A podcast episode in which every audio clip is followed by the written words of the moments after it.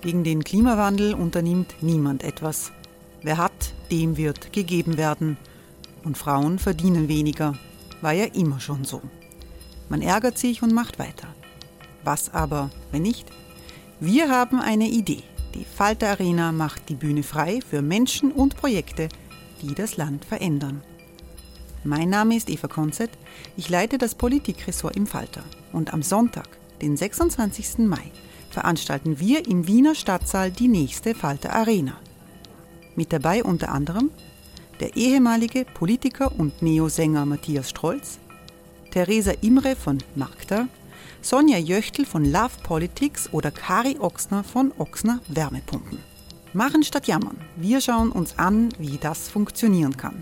Kommen auch Sie vorbei. Alle Informationen und Tickets finden Sie unter falter.at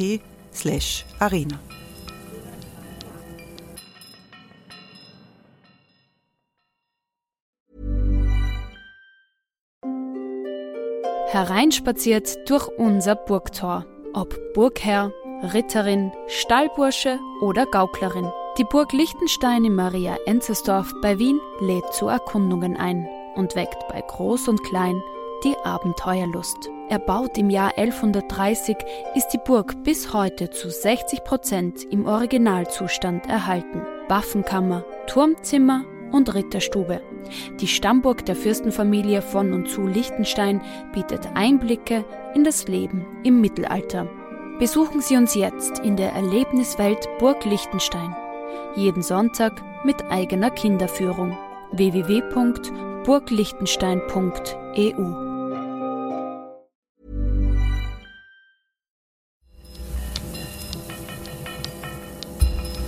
Falter Radio der Podcast mit Raimund Löw. Sehr herzlich willkommen, meine Damen und Herren, zum Falter Radio für Donnerstag, den 22.11.2018. Diesmal ist das Falter Radio ein Falter Talk, der auch von den Kameras von W24 aufgenommen wird. Schlafwandelnd in Europa, so lautet die Frage in unserem Titel, wie können wir uns gegen nationalistische Demagogen wehren, die unsere offene Gesellschaft bedrohen. Im Podcast-Studio des Falter in der Wiener Innenstadt begrüße ich zwei hochrangige Gäste. Ich freue mich sehr, dass Jean Asselborn hier ist. Hallo. Hallo. Jean Asselborn ist der Außenminister Luxemburgs und ich begrüße den ehemaligen Bundespräsidenten Heinz Fischer. Willkommen. Äh, mit mir Platz genommen hat hier der Hausherr, Falter-Chefredakteur Florian Klenk. Hallo. Hallo. Jean Asselborn hat den Anstoß gegeben für ein Theaterstück. Alles kann passieren, lautet das Theaterstück. Ist, glaube ich, nicht sehr häufig, dass ein Politiker Anstoß für ein Theaterstück äh, gibt. Wie oft ist Ihnen das schon passiert? Ja, also nicht Politik, sehr oft. Politik und, äh, und Theater sollen ja zwei verschiedene Sachen sein. Äh, Doron, das ist nicht oft passiert. Nein. Doron Rabinovici hat dieses Theaterstück verfasst. Es besteht aus einer Kaskade von fremdenfeindlichen Äußerungen rechtsrechter Politiker in Europa. Eine richtige Höllenfahrt ist das, wenn man das liest und wenn man das äh, sieht. Äh, der Ausgangspunkt für dieses Polittheater war eine Szene in Wien äh, mit Jean Asselborn bei einem EU-Treffen, wo er auf eine fremdenfeindliche Äußerung des italienischen Innenministers Salvini gesagt hat, merda allor. Also wenn man deutsch übersetzt, scheiße. Was war die, die Aussage des Salvini, die Sie, die Sie da so provoziert hat? Also mer d'alors, glaube ich, ist nicht äh, das, was Sie gesagt haben. Auf Französisch heißt äh, es genügt. So, äh, ist natürlich ein starker Ausdruck. Was mich äh, dazu gebracht hat, ist, glaube ich, eine, eine kontrollierte Entgleisung. Ich weiß, dass äh, wenn europäische Minister mit äh, afrikanischen Ministern zusammensaßen, das war nicht nur EU, auch in einer gepflegten Stadt wie Wien, dass man natürlich die, äh, sagen wir mal, die diplomatischen Gepflogenheiten nicht so einfach äh, über Bord werfen kann. Aber ganz kurz, ich habe als erster gesprochen und ich habe zwei Sachen gesagt. Das erste, dass wir die internationalen Konventionen, die Genfer Konvention respektieren müssen in Europa und zweitens, dass wir auch legale Migration fördern sollen, dass wir sagen, seit 2015. Die Antwort von Salvini war, uns passt die Genfer Konvention nicht mehr, nichts hindert uns daran, sie zu ändern. Die Grundrechte, die Grundrechte für Flüchtlinge. Ja. Das Zweite hat er gesagt, äh, in einer totalen Verdrehung dass äh, eigentlich die Menschen, die aus Afrika zu uns kommen, äh, Sklaven sind und dass äh, er äh, als Italiener keine Sklaven nötig hat. Und wenn Luxemburg glaubt, sich zu, die, die Bevölkerung zu verjüngen, dass wir dazu afrikanische Sklaven bräuchten, dann sollen wir das tun. Also da ist mir, da ist mir ich habe ich hab gesagt, das war kontrolliert, ja. Man kann eigentlich nicht ganz viel machen in einer solchen Runde, wo man das Wort nicht hat. Aber ich saß, äh, hier saß äh, ich und äh, da saß noch ein, ein anderer Mensch und dann saß Salvini da. Und ich habe auf den Knopf gedrückt und gesagt, äh, dass das, was Sie sagen, nicht, ich wollte das sagen in einer einfachen Sprache, ich habe das aber nicht fertiggebracht, dass wir nicht mehr in den 30er Jahren sind und dass man so nicht reden kann mit einem Kontinent, wo man will, eine gute Zusammenarbeit haben. Und habe dann auch in meinem Kopf an all die Italiener ge gedacht, die nach Luxemburg kamen, nach dem Zweiten Weltkrieg, noch in den 60er, 70er äh, Jahren. Und die haben ihr Leben da verdient. Äh, natürlich viel gearbeitet, aber ihr Leben da verdient.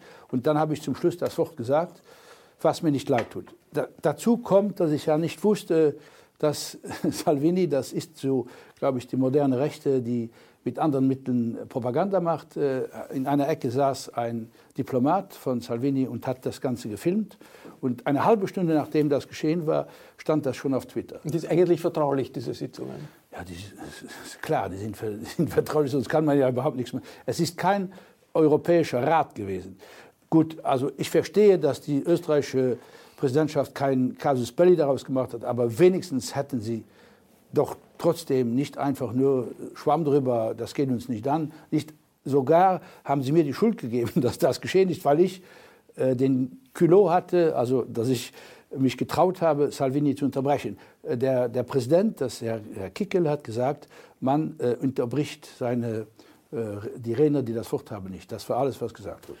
Also ein Musterbeispiel der hohen Diplomatie war das vielleicht nicht, aber viele haben es doch für befreiend empfunden, dass da jemand, Merdalor, sagt, also wirklich, das geht nicht mehr, wie Sie das gehört haben. Sie auch, Herr Fischer? Ich bin vielleicht parteiisch, weil ich bin ein alter Freund von, vom Herrn Außenminister aus Luxemburg und äh, gebe zu, dass ich äh, nicht entrüstet war, aber äh, wir müssen, wir müssen in Europa zu neuen Ufern kommen. Und wir müssen für die Probleme, die wir haben, neue und bessere Lösungen finden. Und äh, wir müssen auch den europäischen Gedanken wieder stärken. Denn äh, was mir nicht Sorgen macht, ist, ob jetzt dieses oder jenes Wort verwendet wird. Aber was mir Sorgen macht, ist die Tatsache, dass die europäische Konzeption und die europäische Idee momentan immer weiter zurückgedrängt wird, immer, immer stärker angegriffen wird, immer mehr in Frage gestellt wird. Und äh, letztlich wird es so weit gehen, dass man auch äh, die Multilateralität und äh, die, das Bemühen, äh, überstaatliche Zusammenarbeit zu forcieren, dass das alles äh, wieder abgebaut wird, was so lange und mühsam aufgebaut wurde. Wenn da jemand sagt, Stopp, wie hier, also das tue ich jetzt diplomatisch übersetzen, das mehr der Law mit Stopp, ja. dann ist das vielleicht ganz gut. Wie ist ein Theaterstück daraus geworden aus dieser naja, Szene? Ja, das Theaterstück, ich habe mit Doron Rabinovic immer wieder äh, wir, wir, telefonieren fast jeden Tag und wir haben uns immer wieder, wenn es Reden gegeben hat, äh, unterhalten, was man tun soll, äh, um das zu dokumentieren. Und der Ausgangspunkt dieses Merdalor war der Moment, wo wir gesagt haben, eigentlich müsste man all das einmal ins Deutsche übersetzen. Und man müsste es nicht nur übersetzen äh, ins Deutsche, man müsste es eigentlich auch auf eine Bühne bringen. Diese politische Inszenierung in eine theatralische Inszenierung verwandeln und mit Ruhe und, und, und, und in Stille in einen Theatersaal all diese Worte sprechen, damit sie wieder wirken. Weil hinter diesen Worten natürlich eine, äh, eine, auch eine Politik steckt, die daraufhin zielt, Errungenschaften des äh, des, äh, der Nachkriegszeit, nämlich eine europäische Solidarität, eine gemeinsame europäische Sprache, auch eine europäische Vertraulichkeit einfach zu zerstören. Und ich glaube, das ist das, was diese, diese Begegnung mit Salvini so auf den Punkt gebracht hat. Auch das, das Leaken von solchen Videos, dass hier jemand mitfilmt, dass einfach gewisse Regeln nicht mehr gelten. Darf ich, Herr Löw, nur ein, eine, ein, etwas sagen, was Herr Dr. Fischer gesagt hat? Also ich bin im Grunde genommen auch nicht sehr stolz darauf, dass das geschehen ist. Allerdings, man hat ja dann nur eine Sekunde Zeit oder vielleicht weniger als eine Sekunde. Entweder du reagierst oder du reagierst nicht. Man hat nicht die Gelegenheit, jetzt zu sagen, Herr Salvini, äh, erlauben Sie eine Frage. Das geht ja nicht. Man muss ja dann mit der ganzen Kraft, die man hat, irgendwie schauen, dass man sich verständigt macht. Und das geht manchmal nur mit einem Satz oder mit einem Wort. Die andere Lösung ist reden lassen, was ja, glaube ich, in den meisten Fällen geschieht, nicht reagieren äh, und äh, sagen, okay, das ist eine andere Welt, ich, hätte, äh, ich verteidige diese Argumente nicht, aber ich bin trotzdem der Meinung, nach all dem, was mir durch den Kopf gegangen ist, dass es richtig war, sich dagegen zu stellen. Nicht wegen meiner Person und auch nicht wegen dem, was ich gesagt habe. Aber es gibt doch in Europa von 2018, gibt es doch eigentlich Hürden, die man nicht mehr überschreiten darf, wenn man über Afrika redet, wenn man über Flüchtlinge redet, auch wenn man vielleicht in einem Land ist, wo man sich zutraut, das zu machen. Ich weiß nicht, ob er das gemacht hätte in Brüssel oder in Luxemburg. Das ist natürlich eine Polarisierung, die, die, die hier abläuft in Europa. Sie haben das angesprochen, äh, Herr Fischer. Sie haben darauf reagiert. Jetzt Nationalisten hat es immer gegeben, auch Demokra Demagogen hat es immer gegeben. Da hier ist das Gefühl, dass äh, eine zivilisatorische Bruchlinie passiert. Und die Frage ist, wie geht man damit um? Sie sagen, man muss irgendwie Stopp sagen. Der österreichische Bundeskanzler Kurz ist anderer Meinung. Er sagt, man muss diese Leute einbinden, man muss sie auch in die Regierungstätigkeit einbinden. Man darf nicht belehrend von oben herab auf diese Rechtspopulisten, Rechtsaußenleute äh, zugehen. Ich nehme an, da hat er Leute wie den Jean Asselborn gemeint mit ihrer Kritik, dass das von oben herab ist, belehrend ist. Äh, woher, wo, woher kommt diese, dieser Eindruck, Sie sind belehrend und jemand wie der österreichische Bundeskanzler möchte einbinden, möchte, möchte ein, einbauen, diese Rechtsaußenleute? Herr Löw, ich habe vor fünf Minuten die Kanzlerin Merkel gehört, was sie zum Migrationspakt im Bundestag gesagt hat. Das ist diametral etwas anderes als das, was Kanzler Kurz sagt. Ich, ich, glaube, die Demokratie lebt doch aber davon, dass wenn Sachen in die falsche Richtung gehen, dass man auch nicht den Mut, sondern einfach, äh, ja, da, dass man dazu da ist, nicht zu schweigen, sondern sich entgegenzustellen. Und äh, ich verstehe nicht, wie man argumentieren kann, wenn man so etwas sagt, wie Herr Salvini es gesagt hat. Das Einzige, was man sagt, er hat das Wort, man soll ihn nicht unterbrechen.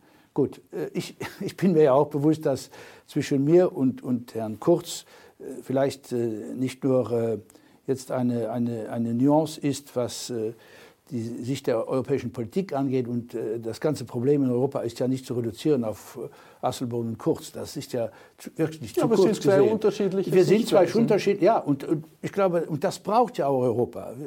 Es kann ja nicht sein, dass wirklich einer mit der Migration äh, oder ein Land mit der Migration, das auch noch die Präsidentschaft hat, diese Entscheidungen trifft, die, glaube ich, fundamental gegen die Kultur, wie Herr Fischer gesagt hat, des Multilateralismus gehen. Das ist meine Auffassung und darum wehre ich mich dagegen. Ich, ich habe kein Problem mit der Person Kurz oder mit der Person Kickel, das ist nicht mein Problem, aber ich habe ein Problem mit der Politik, die sie verkörpern, auch noch in einem Zeitpunkt, wo sie die europäische Präsidentschaft haben. Ist das ein Abgehen von multilateraler äh, Sicht auf Probleme, die internationale Probleme sind, äh, wie zum Beispiel Migration, äh, wenn man sagt, das ist uns nicht mehr so wichtig, ein UNO-Abkommen ist uns nicht mehr so wichtig, wir müssen äh, uns äh, besser auf uns selbst äh, verlassen. Ist da ein, ein Bruch mit einer Tradition passiert? Aber so wie Sie es jetzt geschildert hat, ist ja, das, äh, ist ja die Situation nicht. Wenn, wenn ein Land nach reiflicher Überlegung sagt, wir haben das alles studiert und wir finden das und das und das Problem und wir diskutieren jetzt diese Probleme im, im, im zuständigen Gremium und wir hören uns andere Meinungen an und dann gibt es ein Resultat oder dann bleibt man unterschiedlicher Meinung, das passiert ja immer. Aber hier ist es ja darum gegangen, das Migrationsproblem ist ein großes Thema. Alle sagen, man kann dieses Problem nicht ein Staat allein für sich lösen, das ist ein internationales Problem. Darauf setzt man sich im Rahmen der UNO zusammen und verhandelt weit mehr als ein Jahr, fast zwei Jahre, Österreich beteiligt sich aktiv an diesen Verhandlungen. Dann erzielt man ein Ergebnis. Österreich begrüßt dieses Ergebnis, stimmt zu. Und dann sagen die Amerikaner, Trump sagt Nein, dann sagt Orban Nein. Also gut, der eine ist aus den USA, kein Europäer, der andere ist Orban, zu dem man unterschiedliche Meinungen haben kann. Und dann sagt, Auch kein Europäer. Und, und dann sagt das EU-Vorsitzland Österreich Nein, obwohl es bis zu dieser Minute mitgewirkt hat. Und das ist natürlich meiner bescheidenen Meinung nach schon ein Tiefschlag äh, gegen den Multilateralismus, weil äh, andere Meinungen haben ist okay, aber mitmachen und dann im, Kielwasser der USA äh, als, als äh, Land, das in Europa besondere Verantwortung hat, Nein sagen, ich war als erstes traurig. Ich war gar nicht zornig. Ich war traurig, dass das passiert. Und ich habe mich zum Beispiel auch durch Ban Ki-moon und viele andere bestätigt gefühlt, die überzeugte Multilateralisten sind. Jetzt die, äh, die in Österreich forschende Interpretation ist, da hat die Regierungspartei ÖVP ist danach, äh, hat nachgegeben dem Druck der FPÖ, dem Lager der FPÖ. Und äh, Florian Klenk in einem Artikel in der FAZ, der auch in dem äh, Buch mit dem Theatertext abgedruckt ist, da wird Österreich beschrieben als Versuchsstation auf dem Weg zu einer illiberalen Gesellschaft. Ist das diese Kombination, die wir hier sehen in der UNO-Migrationsfrage, ÖVP, die sagt, diese Rechtsaußenpartei mit an Bord holen und der Druck, sich, der sich hier aufbaut, ist das äh, die Folge, dass Österreich eine Versuchsstation ich, der illiberalen Welt ist? Ich würde sagen, Wien wird zu einem Versammlungsort äh, illiberal oder es wird ein Anziehungsort. Wobei ich äh, nicht verwischen möchte, dass die FPÖ andere Positionen nach wie vor hat als die ÖVP und dass es auch in der ÖVP mittlerweile Spannungen gibt. Ich habe vergangene Woche ein paar ehemalige Minister, zwei ehemalige Minister getroffen, die sehr unglücklich sind über die Art und Weise, wie die FPÖ, ich zitiere einen, ehemaligen Minister die, die, die, die Liste kurz über den Tisch zieht, mittlerweile so, so ausgedrückt. Ich glaube, das Beispiel zeigt sehr schön, was gerade passiert. Der Kabarettist Alfred Dorf hat einmal gesagt, ähm, nicht das Erreichte zählt, sondern das Erzählte reicht. Ähm, und das ist das, was wir gerade erleben. Es wird jede Woche eine Sprechblase abgelassen. Ähm, jetzt, also wir, wir dürfen uns die Migration, Migration darf kein Menschenrecht werden, Migration äh, darf Österreich nicht äh, verpflichten. Das ist alles nicht wahr, wenn man den Pakt liest. Es wird einfach auf einer Vorderbühne etwas behauptet, wogegen man ankämpft. Äh, und auf der Hinterbühne versucht man Lösungen zu torpedieren, weil man von den Problemen in Wahrheit lebt. Äh, Herr Minister, Sie sind Außenminister, aber Sie müssen jetzt auch erleben, dass immer mehr Länder sich absentieren von diesem Pakt. Also Israel hat sich äh, abgesetzt, entschieden, wir wollen nicht mitmachen. Deutschland beginnt jetzt eine Diskussion in der CDU. Der Jens Spahn, der gern Nachfolger der Angela Merkel werden möchte, sagt also, ja, man soll das den Österreichern ähnlich wie die Österreicher denken. Hat der Österreich aus Ihrer Sicht eine Mitverantwortung für ein Abbröckeln äh, bei diesem UNO-Migrationspakt? Also das Erste, die Tendenz geht wieder in die ganz andere Richtung. Kroatien hat Nein gesagt, sagt jetzt Ja.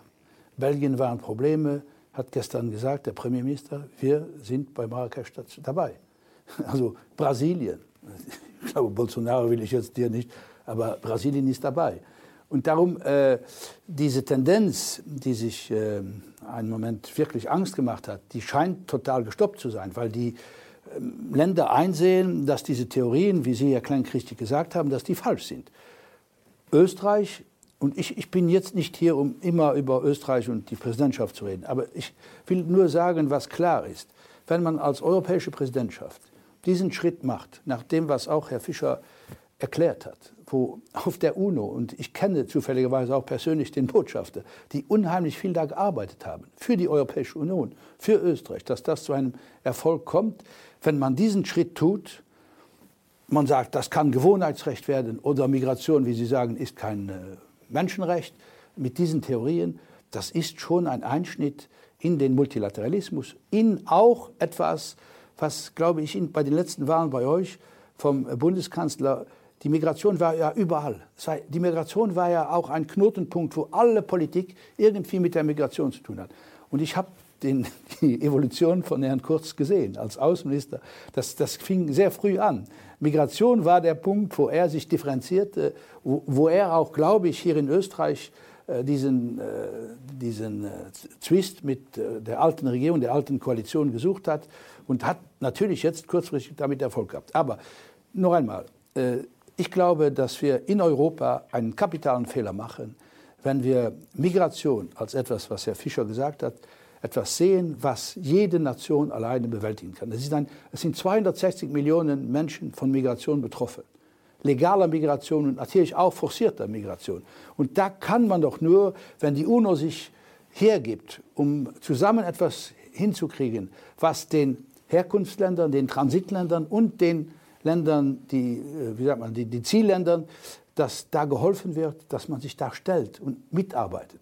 Es werden fünf, sechs europäische Länder mit Australien, mit Israel und mit Amerika in Marrakesch nicht dabei sein.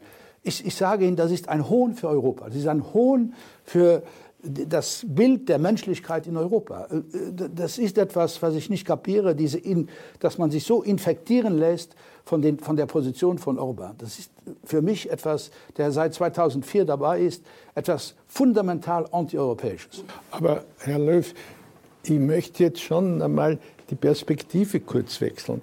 Ich, ich habe schon gesagt, ich war traurig, ich habe das als einen Fehler betrachtet. Aber jetzt registriere ich auf der anderen Seite, dass es in Österreich zu dieser Haltung der Bundesregierung eine, eine breite Gruppe von, von Menschen und äh, äh, Persönlichkeiten gibt, äh, die sehr deutlich machen, dass sie das für falsch halten. Der Kardinal hat sich in einer Weise geäußert, die man interpretieren kann, nämlich äh, in die Richtung von Sorge und Besorgnis. Es hat ÖVP-Regierungsmitglieder gegeben, äh, es hat äh, Künstler gegeben, es gibt Zeitungen, wo Chefredakteure, wo ich es nicht erwartet hätte, das auch kritisieren. Also insofern hat sich da auch eine gewisse Mobilisierung liberaler Kräfte und von Kräften, die am Multilateralismus interessiert sind, herauskristallisiert. Und das ist wieder ein gutes Zeichen und das soll man auch nicht unter den Tisch fallen lassen. Das Zeichen der Zivilgesellschaft. Ja, ja es gibt eine Repolitisierung. Ne? Also der Umstand, dass wir hier sitzen, dass wir reden, aufs Theater bringen, dass sich der Journalismus mit, der, mit dem Theater verbündet, äh, dass die Politiker das ist ein sich ganz, reden. Also ganz, ganz also großer Unterschied zu Ungarn. Ja, also es passiert sozusagen eine Widerständigkeit. Ne? Dass es Internetpetitionen gibt für UNO-Resolutionen. Wann hat, wann hat sowas je gegeben, dass sich die Menschen für UNO-Resolutionen interessieren. Vielleicht noch ein, ein, Wort sagen, wie das zustande kam in verschiedenen Ländern. Wenn Sie Belgien nehmen,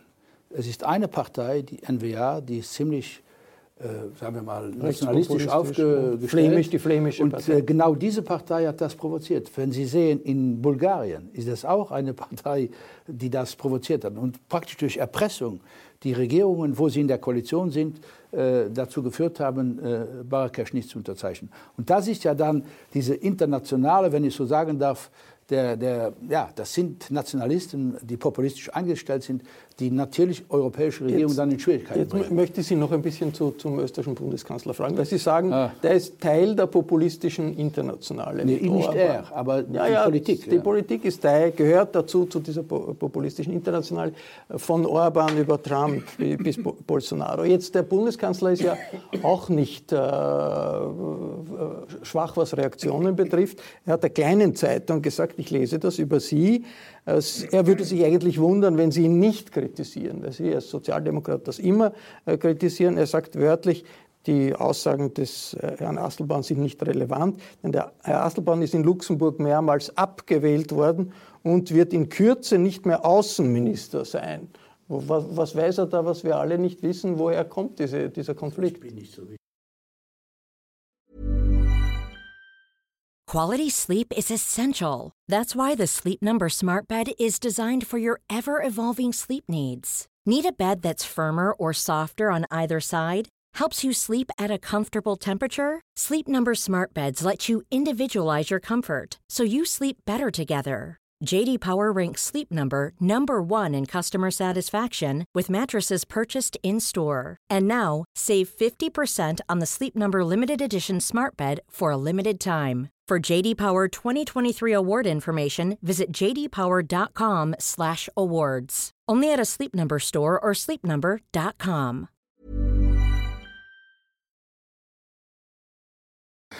Also der Herr Asselborn wird wieder Außenminister werden, nach allem, wie es ausschaut. Aber gleichzeitig äh, will ich vermeiden, dass wir diese Diskussion also auf, auf äh, Asselborn kontra Kurz oder Kurz kontra Asselborn zuspitzen, sondern mir geht es um das äh, Migrationsthema, mir geht es um die Rolle Österreichs in Europa und mir geht es darum, äh, dass Politik gemacht wird, die wirklich auf, auf Fakten beruht und nicht immer diese äh, Emotionen, die Emotionen populistisch aufgeladen, Emotionen auch, weil man weiß, Flüchtlinge wenn man das Thema entsprechend aufbereitet, äh, kann man politisches Kleingeld äh, produzieren und da sollte Österreich eine, eine pluralistischere, internationalere und äh, humanistischere Position einnehmen und das würde mir sehr am Herzen liegen. Also, danke für die Hilfe, das ist wirklich äh, gut. Ich will nur sagen zu den Fakten, ich bin seit 1984 ins, ins, ins luxemburgische Parlament gewählt und ich bin seit 2004 ununterbrochen Außenminister. Und wenn äh, nicht alles schief geht, könnte das sich äh, verlängern. Das ist nicht gemacht, das wird Anfang Dezember gemacht. Aber das ist, ich bin ja nicht so eine wichtige Person, dass, äh, dass der Bundeskanzler sich so mit mir beschäftigt. Er soll sich mit dem beschäftigen, was ich sage, in der Substanz und nicht mit meiner Person. Aber das habe ich oft gesehen, bei rechten Parteien wird nicht der Ball gespielt, sondern der Mann. Gut, äh, ich kann damit leben. Das ist mir, geht mir nicht unter die Haut. Aber kommen wir zu dem zurück, was Herr Fischer gesagt hat, dass wir schauen in der Substanz, wo wir da auseinanderliegen und wie wir uns wieder zusammenbringen können in Europa. Die äh, Position Österreichs in Europa hängt natürlich auch davon ab, wie Österreich im Innen, von der inneren Verfassung des Landes.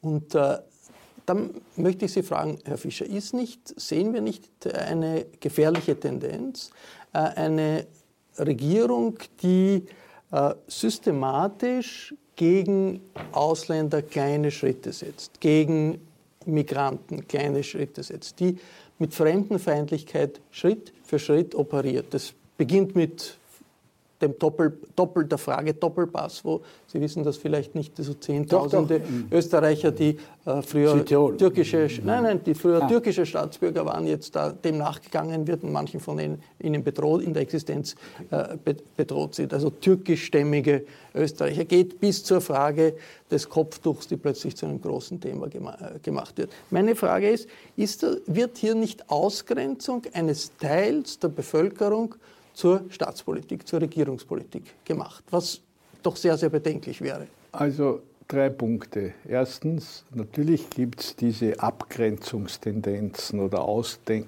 Ausgrenzungstendenzen gegenüber Fremden, gegenüber Ausländern, gegenüber äh, äh, Leuten mit anderer Hautfarbe und so weiter. Äh, das gibt es nicht nur in Österreich, das ist ein leider, leider äh, ganz weit verbreitetes Problem. Zweitens, gibt es in Österreich Intellektuelle, die ihre Finger genau auf die wunden Punkte legen, die Sie jetzt angeschnitten haben. Wenn ich an die Rede von Köhlmeier denke, der ja eingeladen war vom Parlament zu einer großen Rede am, am Tag gegen Gewalt und Faschismus äh, und der sich mit diesen Fragen beschäftigt hat. Und Maya Hadala beim beim Geburtstag, beim 100. Geburtstag, hat auch eine sehr sensible Rede gehalten. Und äh, das ist wieder für mich der Beweis, dass es auch in der Jetztzeit, auch im Jahr 2018, im November 2018, in Österreich äh, Pluralismus gibt. Und dass das, was vielleicht bestimmte Regierungspolitiker äh, versuchen, Gott sei Dank und glücklicherweise auf Widerstand stoßt. Und dass es hier einen Diskussionsprozess gibt und äh, dass wir das am Leben erhalten, dass das lebendig bleibt, dass hier die, die Diskussion und auch die kontroversielle Diskussion echt und mit, mit Reaktion in der Öffentlichkeit geführt wird, das ist mir das Allerwichtigste. Und solange das verfolgt und erfolgt, solange das geschieht, halte ich auch einen einen Innenminister aus, mit dessen Politik, um es ganz höflich zu sagen, ich nicht zu 100 Prozent einverstanden bin. Ich, ich glaube das Problem ist, dass die Opposition nicht hörbar ist. Ähm, wie immer man sozusagen zur Regierung steht, aber es ist die SPÖ momentan nicht wirklich hörbar. Also gerade beim Migrationspakt habe ich eigentlich fast Ja, aber nichts. da muss ich sagen, da Also- gibt es so viele Journalisten, die sagen, wo ist die SPÖ-Vorsitzende? Bitte, die wird erst gewählt. Die ist, wenn, die, wenn die jetzt schon große Erklärungen abgibt, die verscherzt sich nur mit allen jenen, die sagen, ja, sag einmal, mal kannst du es nicht erwarten, bis ein, ein, ein demokratisches Gremium dich wählen wird? Du wirst eh... Aber unabhängig davon, es gibt keine Grünen mehr, die wichtige Stimmen waren, die sich äh, geäußert haben. Es gibt äh, eine zerstrittene äh, Liste Bilds, die sich umbenennt und das ist wichtig. Also das, das, was man strukturell braucht, eine Opposition, eine starke parlamentarische Opposition, die ist massiv geschwächt momentan. Jetzt kann man sagen, auch die Medienlandschaft ist, wenn wir sie mit Deutschland vergleichen, nicht so stark, äh, wie, wie sie sein könnte. Ähm, also ich, ich, ich hoffe, dass Sie echt behalten, dass es sozusagen diesen zivilen Geist äh, gibt, ja, in der Kunst gibt und im Journalismus gibt und dass wir nicht, äh, können wir es nicht mit Ungarn vergleichen, aber ich glaube auch nicht, dass das ein Naturgesetz ist, dass das in zehn Jahren auch noch so sein muss. Frage Ausgrenzung im Inneren, im Zusammenhang mit, mit, mit äh, äh, Migration. Da ist ein großes Thema jetzt die Frage des Kopftuchs. Kopf, die Regierung möchte die Verfassung ändern, damit es Mädchen nicht mehr erlaubt ist, Kopftücher in den Volksschulen zu tragen. Wie ist das in Luxemburg? Gibt es da ein Kopftuchverbot in den Schulen? Nee, das haben wir nicht. Wir hatten eine Debatte über, wie sagt man das, den Schleier. Die Burka, die Burka. Die Burka. Die Burka ist, da haben wir ein Gesetz, aber nein, wir, Kann man Luxemburg ist ein Land, wo äh, 48 Prozent keine Luxemburger sind, wo 190 Nationen leben. Kopftuch äh, schaut kein Mensch da, darauf. Nein. Ke kein Thema. nein, kein Thema. Gut, jetzt Darf ich noch etwas sagen an an die Frage vorher, mit, äh, wo, wo Sie Österreich, ich glaube, du hast, Herr Fischer hat zweimal gesagt, Österreich ist nicht Ungarn. Ich habe erlebt als Außenminister, als das 2010 anfing in Ungarn. Und äh, die äh, Kultur, die demokratische Kultur in Ungarn ist verwässert heute. 2016 ist Polen gekommen, wir haben dasselbe auch als Sozialdemokraten in Rumänien. Und ich glaube, das ist ein wichtiger Punkt, wenn ich mich, ich mische mich nicht ein. Ich kann nur etwas sagen, wenn wir über die freie Presse reden. Man hat als Außenminister natürlich auch mit deutschsprachigen Journalisten, redet man unter vier Augen auch Österreicher. Und äh, manchmal kommt das so hoch, dass verschiedene Sachen gesetzt werden in Österreich heute, wo Journalisten könnten Angst bekommen, äh, frei äh, das zu schreiben, was sie schreiben wollen und frei zu sagen, was sie sagen wollen. Und da glaube ich, äh, hoffe ich, dass wirklich Österreich auch mit der Regierung, die sie jetzt hat und natürlich mit der starken Zivilgesellschaft, die besteht, da resistieren kann. Denn das wäre, das wäre ein Schlittern in eine Demokratiekultur, die wirklich äh, dann äh, urbanistische Züge auch bekäme. Das muss verhindert werden. Ist, ist das endlich vorbei, die Sorge, dass Nein, hier mit der also Pressefreiheit ich, ich, was ich glaube schon, dass die freie Presse unter Druck kommt, aber nicht indem man Journalisten einsperrt, wie in der Türkei Nee, nee, oder nee, indem man, äh, Ding, sondern was wir, was wir sehen, ist eine schleichende Aushöhlung. Es werden kritische Journalisten auf einmal von ihren Positionen abberufen, man weiß nicht so recht warum. In der Wiener Tageszeitungsszene ähm, hat es Personalien gegeben, die eigentlich nicht ganz erklärbar waren. Ähm, was mir Sorge macht, ist, dass äh, sowohl die FPÖ als auch die ÖVP eine unglaubliche Professionalität hat und wir eine, ein Wiedererleben der Parteipropaganda erleben. Äh, Strache hat 700.000, 800.000 äh, Follower auf Facebook. So viele Ausgaben hat vor 20 Jahren die Kronenzeitung verkauft, die mächtigste Zeitung im Land. Kurz rückt auf. Die beiden haben sich Medienimperien geschaffen. Die heuern äh, Journalisten an, die ähm, äh, ganze Abende so tun, als würden sie Journalismus machen. Und das wird mittlerweile sogar im ORF live gestreamt. Ähm, und das macht mir Sorge, dass sozusagen der Journalismus, dass Politiker beginnen, den Journalismus vor dem Volk zu diskreditieren. Äh, Die, die, die Lügenpresse, es wird hier zwar nicht Lügenpresse gesagt, aber Strache sagt ganz offen, äh, der ORF ist ein Ort der Lüge, er hat sich dann dafür entschuldigt. Ähm, Also das macht mir Sorge, dass Politiker beginnen, Journalisten ähm, so runterzuputzen, zu diskreditieren. Der sogenannte Zuckerljournalismus, die Journalisten, die brav berichten, die werden belohnt. Die, Und da ist natürlich gerade bei solchen Themen wie äh, es geht gegen Moslems, es geht gegen äh, Migranten, ist natürlich ein Teil der Medien, die voll dabei sind. Jetzt ich möchte noch einmal den ehemaligen Bundespräsidenten fragen, weil das doch eine wichtige Frage ist, die Geschichte mit den Kopftüchern. Also in österreichischen Volksschulen gibt, hängen Kreuze, es hängt der Bundespräsident, es sind den Schülerinnen erlaubt, religiöse Dinge, die sie sich anhängen, ist natürlich auch erlaubt, obwohl es das selten gibt, äh, dass, dass, dass jüdische Burschen Kippa haben, aber ein Kopftuch soll verboten sein. Kann man das anders interpretieren, als wenn es dazu kommt, dass das eine rassistische Maßnahme von Staatswegen ist, eine rassistische Diskriminierung? Rassistisch, äh, rassistisch betrachte ich das nicht. Äh, es entspricht nur es widerspricht meinem Verständnis von einer pluralistischen Gesellschaft, weil ich sagen würde, es soll möglichst viele Dinge geben, die weder erzwungen werden noch verboten werden. Je, je größer der, der Bereich ist, wo man weder gezwungen ist oder weder nicht darf, umso, umso mehr kann sich eine Gesellschaft frei entfalten und entwickeln. Meine Privatmeinung zum Thema Kopfbuch ist, Kopftuch ist weder verbieten noch erzwingen. Und das zweite Problem ist, dass man natürlich vorsichtig sein muss, und darüber werden die Gerichte zu entscheiden haben, äh, dass man die Religionen nicht unterschiedlich behandelt. Der Islam ist in Österreich, wie wir wissen, seit 1912 eine gesetzlich anerkannte Religionsgemeinschaft. Und im Grunde muss man, äh, wenn man das Kopftuch verbieten will, weil es ein, ein, ein aufgezwungenes religiöses Symbol ist, äh, ansonsten, äh, dann muss man schauen, wie gehen wir mit religiösen Symbolen um. Und das würde eine sehr schwierige Debatte werden, weil da viele Dinge, die in Österreich völlig unproblematisch sind, ich glaube, niemand stört halt ein, ein, ein, Kreuz in einem Spital oder, oder ein Kreuz, äh, das man sichtbar als religiöses Bekenntnis trägt. Aber wenn ich beim Kopftuch mit Geboten und Verboten anfange, wo hört das auf? Ich glaube, es gibt ja auch kein europäisches Land, wo das Kopftuch äh, verboten ist. Ja, Frankreich. Frankreich an den Schulen. Ne? Also wir reden ja von den. Ich, ich, ich, bin ja ein bisschen anderer Meinung. Ich glaube, wir reden ja nicht vom Kopftuch an sich, sondern wir reden vom Kopftuch im Kindergarten und wir reden vom Kopftuch in der Volksschule. Also wir reden von Kopftüchern für Kleinkinder.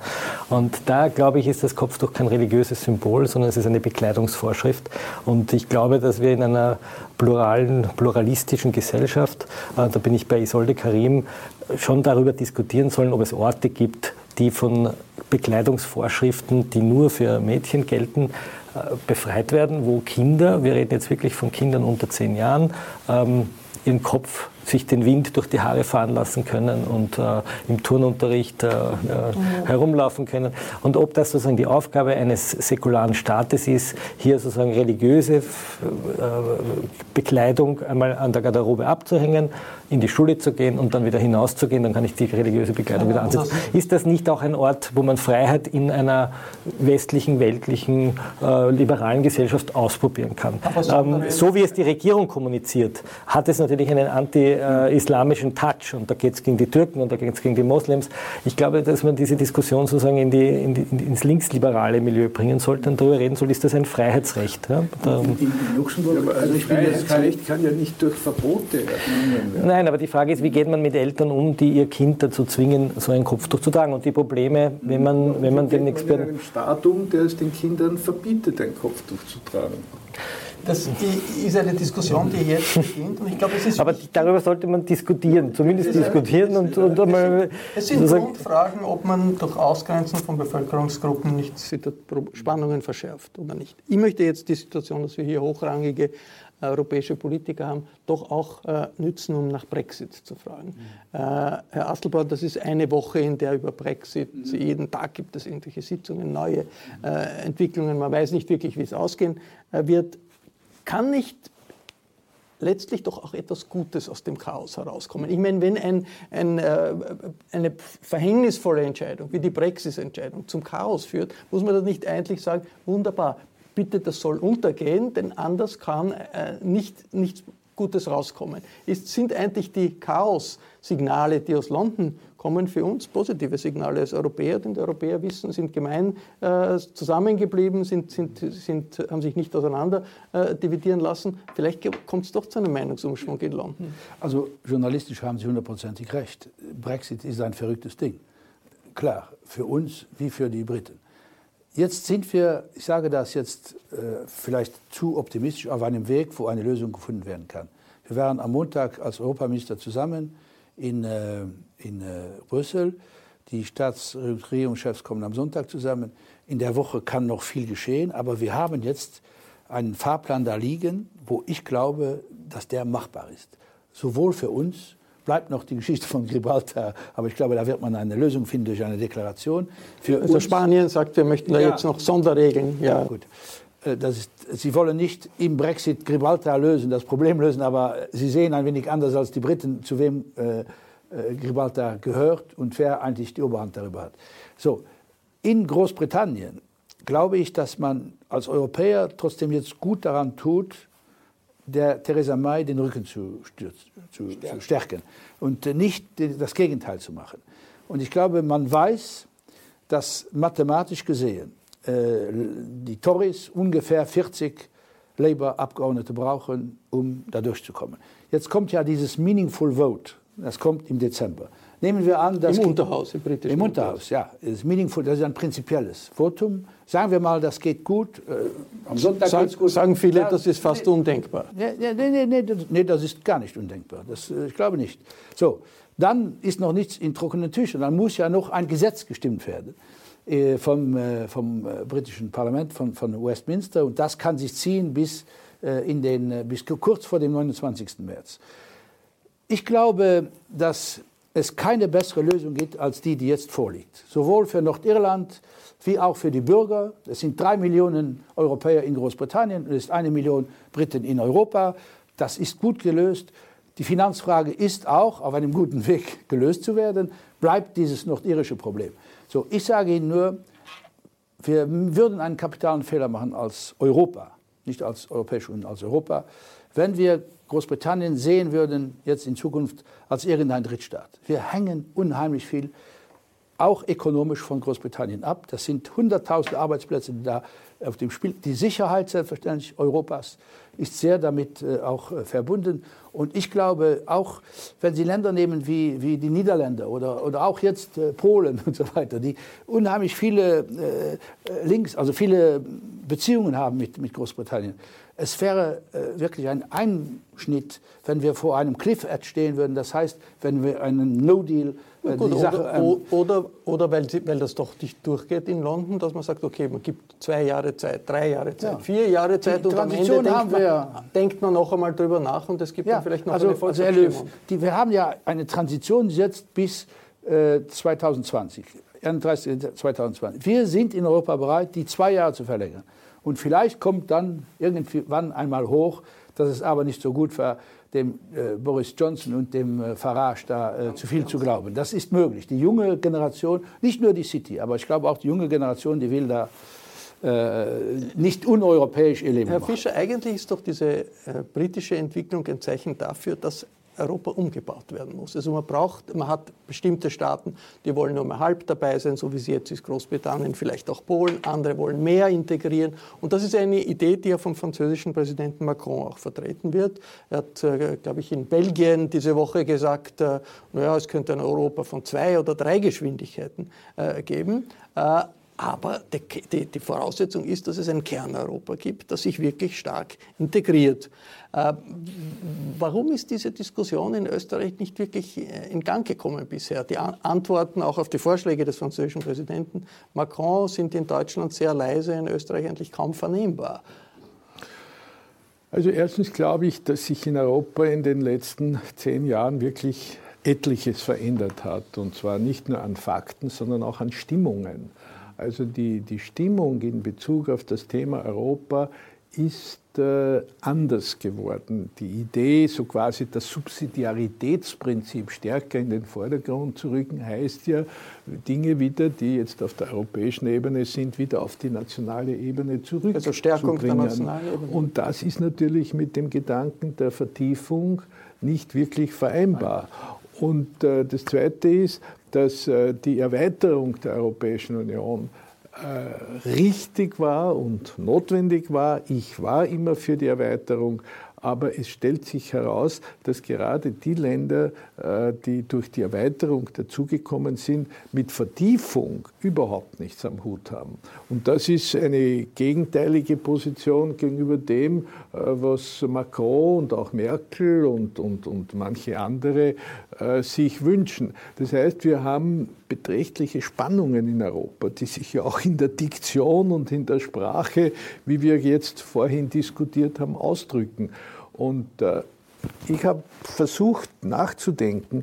Ich glaube auch, dass, dass, äh, dass ich rede nicht von drei Geschwindigkeiten, aber dass man das Prinzip der zwei Geschwindigkeiten, das heute schon existiert, wahrscheinlich äh, ausbauen muss, wenn man nicht äh, unendlich lange warten will auf einen Konsens, der dann womöglich doch nicht das Problem erzielbar ist jetzt Italien geworden. Zum Beispiel. Italien ja. ist ein Gründungsland. Ja, Italien. Wo, wo, ist das erste Geschwindigkeit oder zweite zum Beispiel? Und dann Polen zum Beispiel, das größte Land, was äh, ja, dazugekommen ist. Ja. Ja gut, Italien ist Gründungsland, klar, aber Italien ist jetzt politisch auf einem ganz anderen Dampfer. Italien ist jetzt äh, Ungarn und Polen in, in mancher Beziehung näher als, als Belgien oder, oder den Niederlanden. Wird das in den, bei den Europawahlen ein bisschen eine Klärung geben hier? Macron möchte das ja. Er möchte einen, einen Block mit auch durchaus Sozialdemokraten, Grünen, proeuropäischen Konservativen äh, um zu sagen, wie, hier ist eine Front von, von, von, Europäern, die sich nicht in die Defensive. Es wird keine Klärung geben. Ich bin da pessimistisch. Die Zeit ist zu kurz. Bis zu den Europawahlen wird sich nichts klären und die Klärung wird nach den Europawahlen eher schwieriger sein als heute. Also ich glaube, dass in meinem, dieser Cordon sanitaire, Sie können sich erinnern, das war in Antwerpen einmal, alle Parteien gegen, gegen, gegen, gegen die, Rechtsaußen, äh, ja, gegen die Rechtsaußen. Macron ist ein Europäer. Aber es gibt auch Grüne, die Europäer sind, es gibt Liberale, die Europäer sind, es gibt Sozialdemokraten, die Europäer sind, es gibt Christdemokraten, die Europäer sind. Das ist nicht, ich glaube, das ist klar. Man darf nicht übersehen, dass die Demokratie auch, glaube ich, einen Korb von Parteien braucht, verschiedenartige Parteien braucht, und dass man nicht die Differenz einfach machen kann, bist du Europäer, bist du nicht Europäer. Selbstverständlich, selbstverständlich. In Frankreich, wenn Macron äh, scheitern würde, wüssten wir, wer dann Frankreich regieren würde. Das wäre noch viel schlimmer, als was, was heute in Italien Da wäre dann ein Comeback der Sorge Und äh, was äh, Heinz Fischer sagt, glaube ich auch, das wird keine, aber nach den Europawahlen wird eine Klärung kommen. Da bin ich überzeugt. Das war das Falterradio für Donnerstag, den 22.11.2018, das diesmal auch als TV-Talk für den Fernsehsender W24 äh, aufgezeichnet wurde. Ich bedanke mich hier in der Runde sehr herzlich bei Jean Asselborn, bei Heinz Fischer, Danke. bei Florian Klenk. Ich verabschiede mich von den Zuhörern, die auf UKW dabei sind, im Freirad Tirol und auf Radio Agora in Kärnten. Der Falter bringt ja jede Woche Analysen und Reportagen, die nötig sind in der Auseinandersetzung für ein weltoffenes Österreich in einem starken Europa. Den Falter kann man abonnieren äh, oder man kann, wenn man ihn schon abonniert hat, auch jemanden schenken. Ein Abo kann man schenken.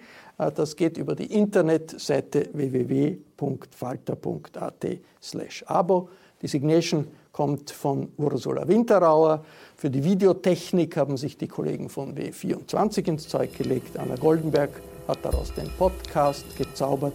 Für kommenden Samstag bereiten wir eine Sendung mit dem Ökonomen Stefan Schulmeister vor, der argumentiert, wie der Neoliberalismus die nächste Krise jetzt schon vorbereitet. Ich verabschiede mich bis zur nächsten Folge.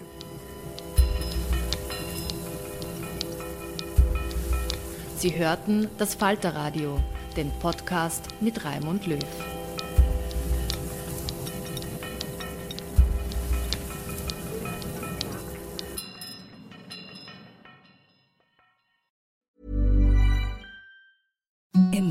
Service softest sheets you've ever felt. Now imagine them getting even softer over time. That's what you'll feel with Bowl and Branch's organic cotton sheets. In a recent customer survey, 96% replied that Bowl and Branch sheets get softer with every wash. Start getting your best night's sleep in these sheets that get softer and softer for years to come. Try their sheets with a 30-night guarantee. Plus, get 15% off your first order at bowlandbranch.com. Code BUTTERY. Exclusions apply. See site for details.